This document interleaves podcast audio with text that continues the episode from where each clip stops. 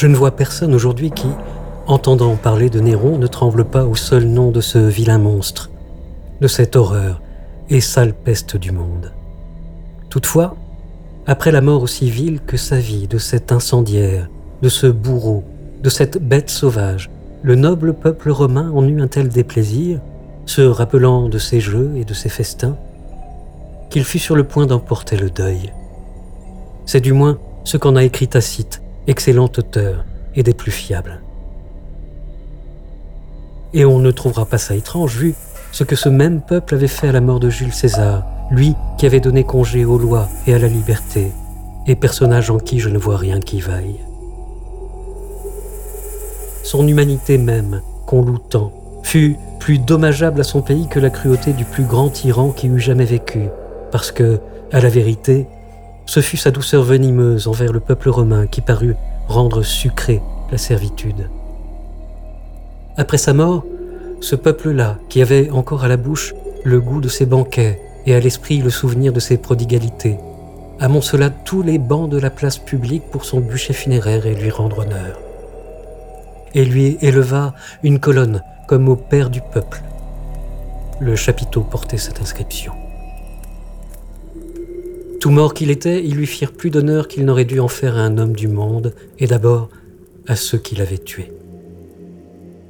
Les empereurs romains n'oublièrent pas de prendre communément le titre de tribun du peuple, tant parce que cet office était tenu pour euh, saint et sacré, et qu'il était établi aussi pour la défense et la protection du peuple.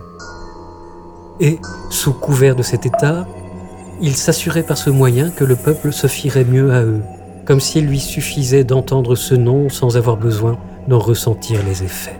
Les gens d'aujourd'hui ne font pas beaucoup mieux. Eux qui, avant de commettre des crimes conséquents, les font toujours précéder de quelques jolis propos sur le bien public et le soulagement des malheureux. Toi, tu connais bien les formules dont ils pourraient user assez finement. Mais la plupart du temps, peut-on parler de finesse là où il y a tant d'impudence? Les rois d'Assyrie et après eux les rois Mèdes paraissaient en public le plus tard qu'ils pouvaient, pour faire supposer à la populace qu'ils étaient en quelque sorte plus comme, et laisser cette rêverie aux gens qui ont facilement l'imagination des choses qu'ils ne peuvent juger de vue. Ainsi, tant de nations, qui furent longtemps dans cet empire assyrien, par ce mystère s'habituèrent à servir, et servir d'autant plus volontiers qu'ils ne savaient pas qui était leur maître, ou à grand-peine qu'ils en avaient un de telle sorte qu'ils craignaient tous un être que personne n'avait jamais vu. Les premiers rois d'Égypte ne se montraient guère sans porter tantôt un chat, tantôt une branche, tantôt du feu sur la tête. Ils se masquaient ainsi et jouaient au battleur, inspirant par l'étrangeté de la chose respect et admiration à leur sujet et aux gens qui, s'ils n'avaient pas été aussi sots ou aussi soumis, auraient dû, je crois, s'en moquer et en rire. Il est vraiment lamentable de découvrir combien de choses les tyrans du temps passé tiraient profit pour fonder leur tyrannie, de combien de petits moyens ils se servaient, trouvant toujours un petit peuple si bien disposé à leur égard qu'ils n'avaient qu'à tendre un filet pour le prendre. Ils l'ont toujours trompé à si bon marché qu'ils ne l'ont jamais mieux asservi que lorsqu'ils s'en moquaient le plus. Que dirais-je d'une autre sornette que les peuples anciens prirent pour argent comptant? Ils crurent fermement que le gros orteil de Pyrrhus, roi des pires, faisait des miracles et guérissait les maladies de la rate.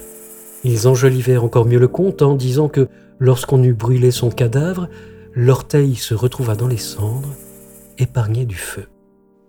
La sottise du peuple a toujours ainsi fabriqué ses mensonges pour après mieux les croire.